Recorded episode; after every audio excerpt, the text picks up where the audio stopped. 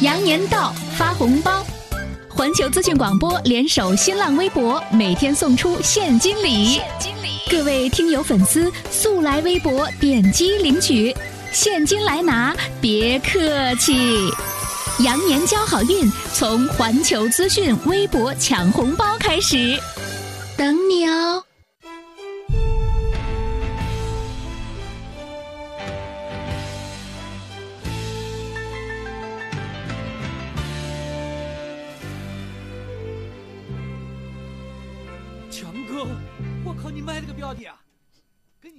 上海滩、赌神、赌侠、江湖情、无间道，甚至还乱入内地当红综艺节目《爸爸去哪儿》。只要大陆人民喜闻乐见，王晶就敢往电影里面塞。人物是否立得住呢？只要能够戳中七零后、八零后、九零后，甚至零零后的笑点啊，这部片子就绝对不会放过。我们正在说的就是《澳门风云二》。就在昨天，《澳二》是突破了五亿票房的大关，成为春节新片的总票房冠军。王晶还是那个王晶。正宗的合家欢制造者，最懂贺岁片的大娱乐家。不过啊，环球文化圈的评论员小爱却给出了不看此片的十个理由。本期节目《澳门风云二》是高品质的合家欢，还是不要买票的大烂片呢？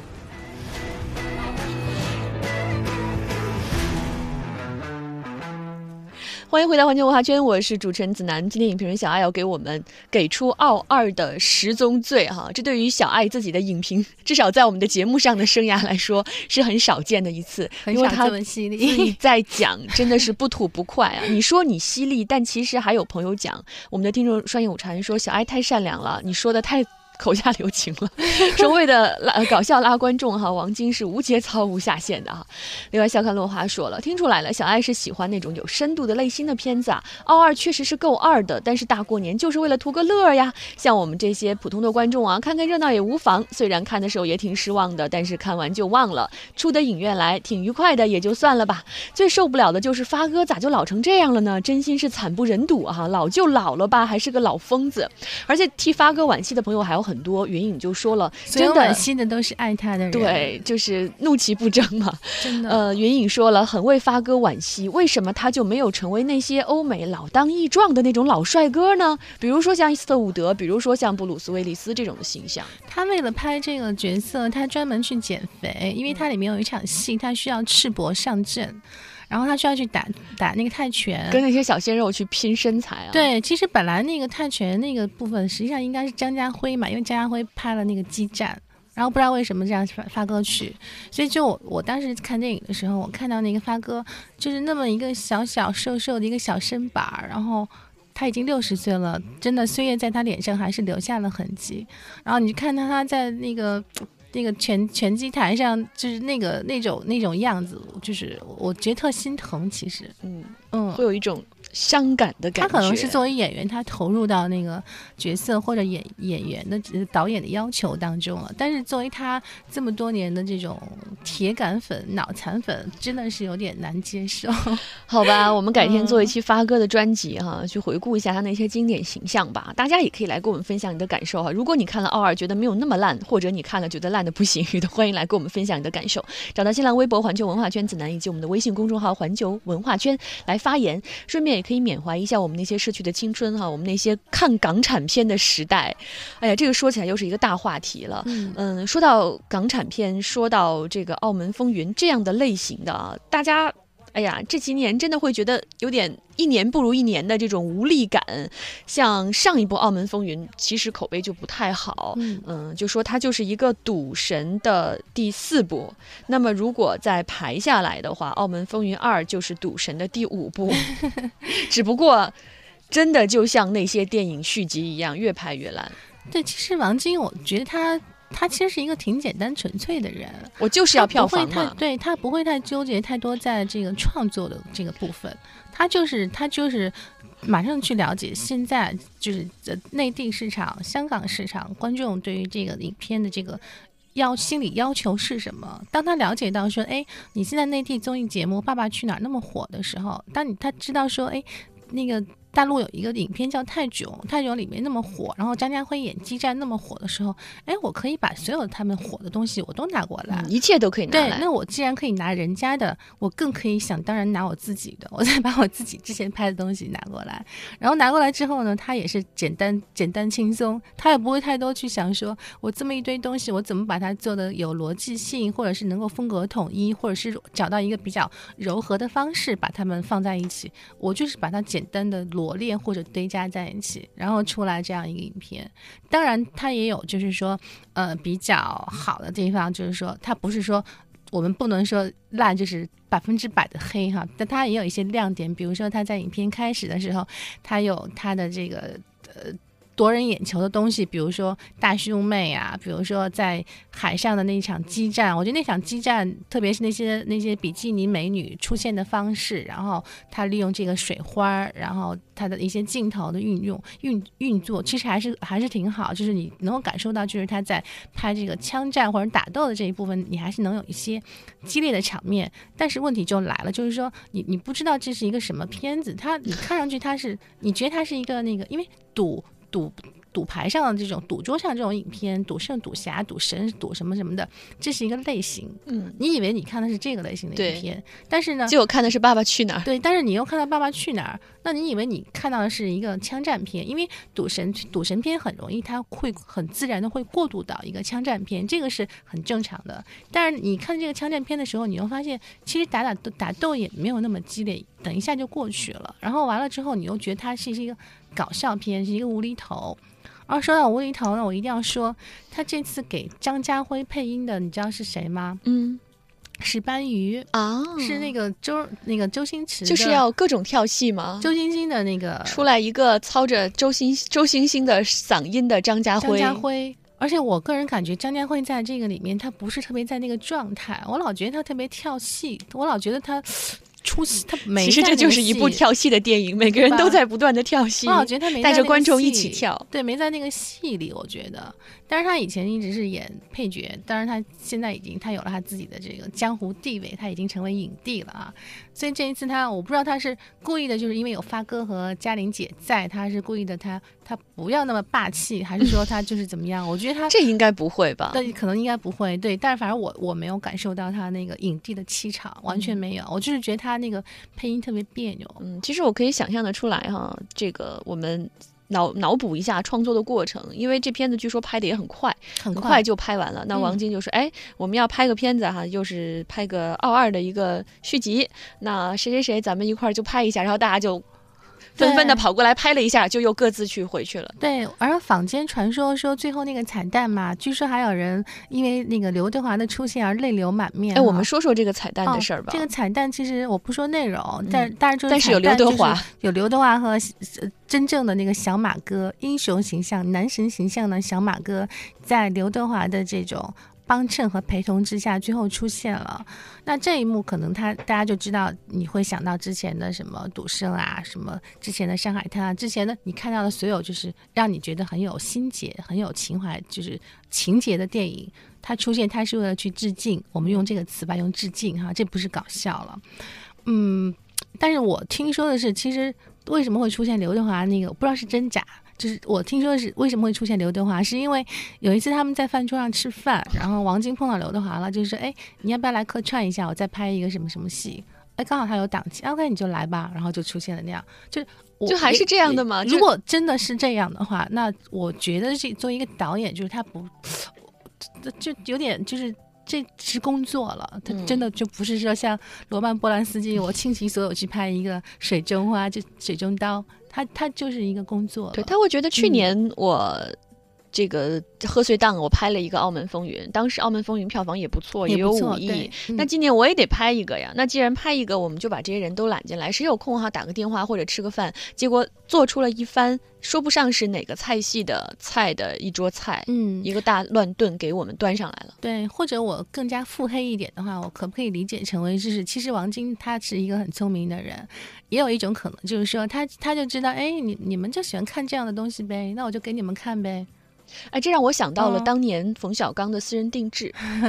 也是一个 PPT 四组 PPT 结的结合在一起。对啊，嗯当时有一种说法，就是导演觉得我认真拍电影，票房很一般，你们对不好好看，那我干脆随便把你们想要的各种段子凑在一块儿，把明星脸嗯拉在一起，就去嗯看呗。对，所以我一直在想，其实这是观众和导演或者和观众和创作制片方他们的互动，其实真的是你你以为没有，其实是有的，因为你你跟他们的互动就是票房，从票房来的。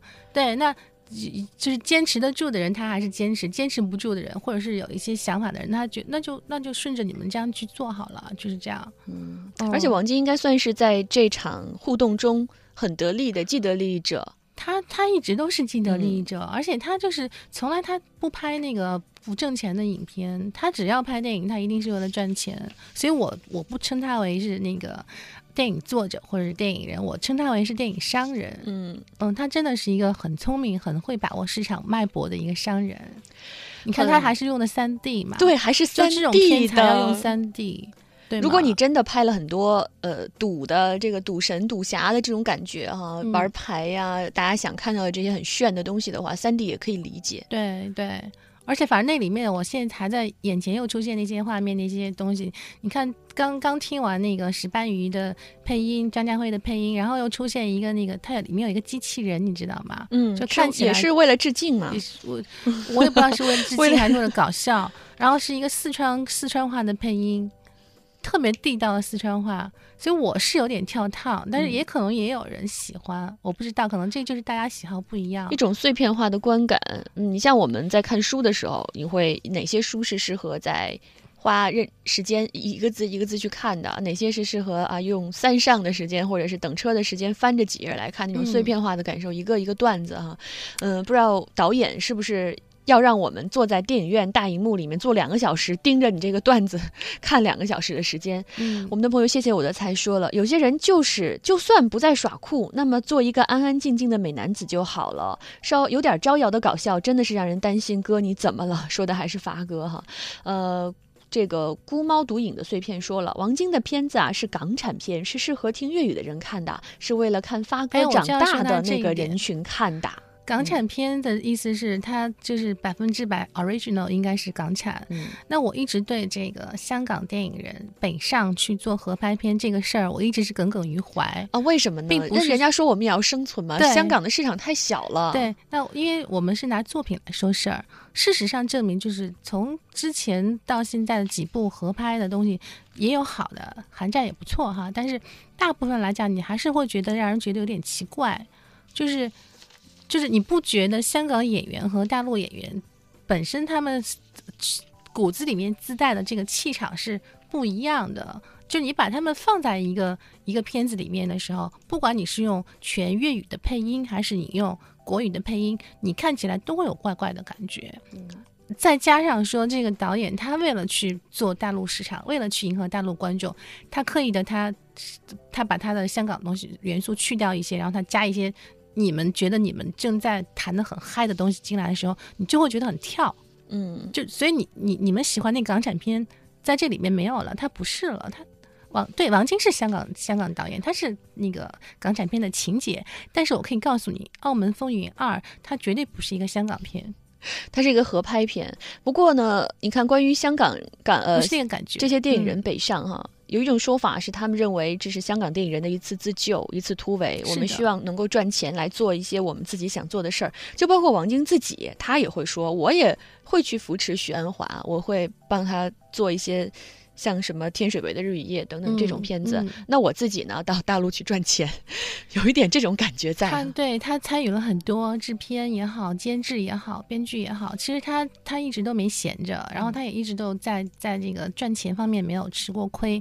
但问题就是在于说，呃，我们因为他是这个电影的导演嘛，对吗？那我我我对他的问，我对他的疑问就是说，你你作为导演，你应该是拿作品来来说事情。那至少我作为一个普通的观众，我看了这个以后，我哭笑不得呀，现在是。嗯，然后对，然后如果真的有三了，票房还会这么好吗？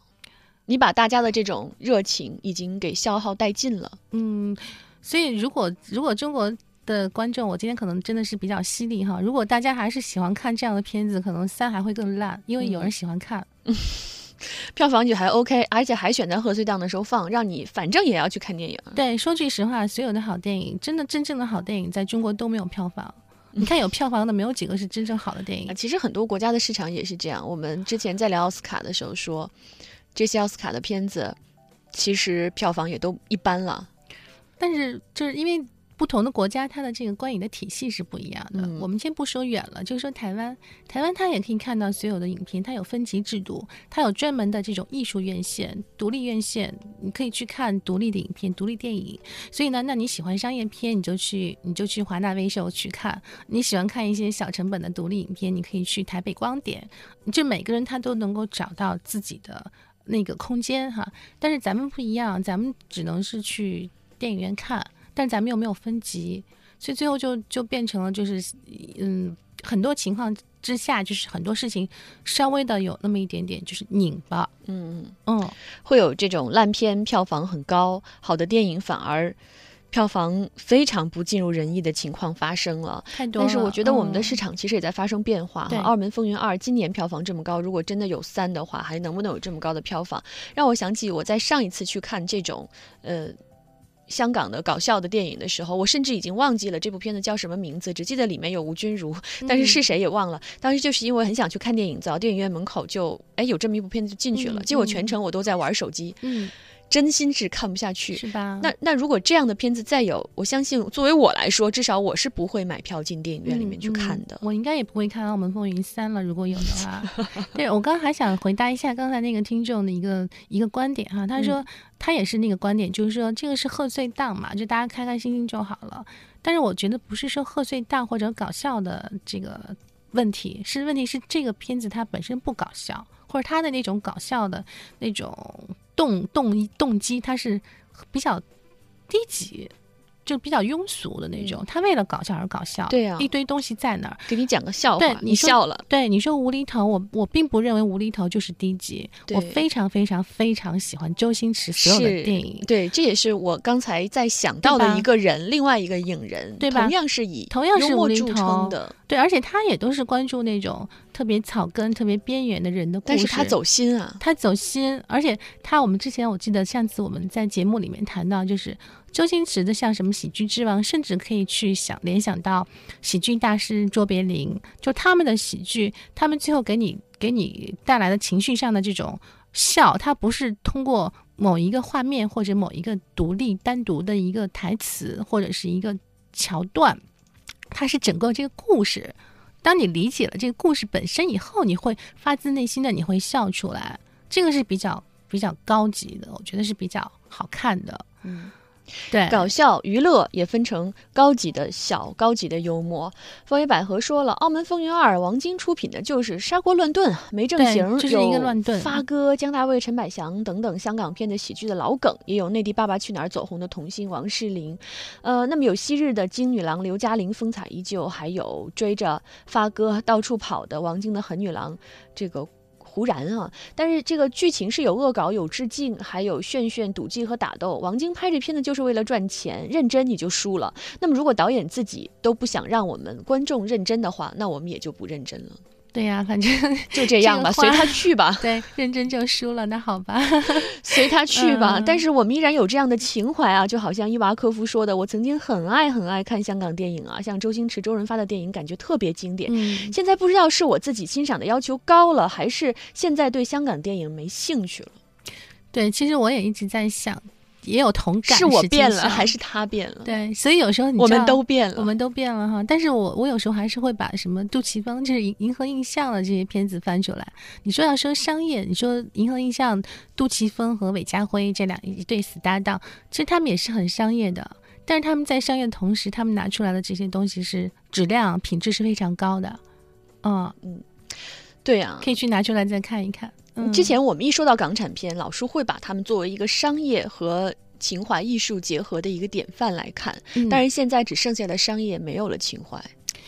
反正这个也是和整个这个香港的历史啊、社会发展，包括现在的大格局、小格局各方面人各种因素都是有关系，都有影响。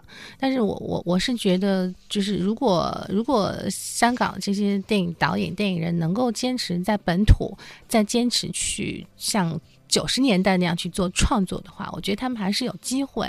就是你不一定一定非要说。一定要北上，一定要通过合拍的这个方式，你才你才能延续你的这种这种电影的这种呃道路。其实不一定的，但是他们很多人耐不住，他就觉得他应该就应该来。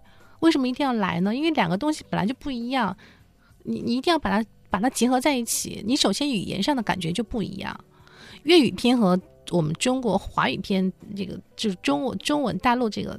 就是不感觉就不一样，跟台湾电影也不一样。你非要把它放在一起，就是很别扭。每个土生土长的人都有自己的文化的风格。对，其实香港导演也是这样。那么从小在香港拍电影长大，身上浸染了非常浓浓的这样的香港味道。嗯嗯，现在要进行一个杂交哈，做出来的到底是四不像呢，还是一一桌香喷喷的饭啊？这就是一个见仁见智的话题了。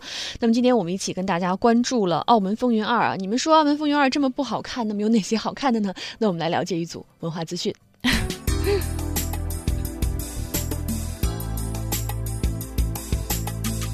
先来关注北京，周华健今天唱什么演唱会？四月二十五号在北京工人体育馆举行，点歌环节由你开启，全民歌王随时为你奉上经典金曲串烧。三月七号，开心麻花羞羞的铁拳微票专场在地质礼堂爆笑上演，此番开心麻花微票专场打出接地气的亲民票价。旨在为您提供一个不得不笑的美丽夜晚。再来关注上海，三月三号，上海大宁剧院上演星耀、弗拉明戈、西班牙三王一后传奇之夜，老中青三代舞王，一代舞后与台上乐手及歌者融为一体，宛若安达卢西亚昏黄酒馆中的微醺情致。歌剧《茶花女》三月二号到三号在上海大剧院上演，不论是原作者小仲马的小说。还是威尔第谱曲的歌剧《茶花女》都是一部经久不衰的名著。再来关注杭州，正月十五闹元宵，三月五号杭州剧院举行浙江歌舞剧院元宵民族音乐会。再来关注天津，蒙特卡洛芭蕾舞团芭蕾舞剧《浮士德》三月六号到八号在天津大剧院歌剧厅上演，作为天津市政府高端演出补贴项目。蒙特卡洛芭蕾舞团此次来华，带来由顶尖演员演绎的经典舞剧。再来关注两条电影资讯：由陈坤、李冰冰、赵文轩、杨子姗联袂主演的钟馗伏魔·雪妖魔灵自上映后引发观影热潮。影片除了有媲美好莱坞的精良特效、宏大的场面之外，全明星阵容的精彩表演更是轻松俘获合家欢观众。《爸爸去哪儿二》大电影延续了节目中亲子温情的情感线，星爸萌娃们在南太平洋岛国斐济取景拍摄，完成上天下海荒岛求生大冒险。而异国他乡的冒险挑战让浓浓亲情不断加深。值得一提的是，星爸们在电影里千辛万苦挑战极限，萌娃们则大练补刀神技，逗得观众捧腹大笑。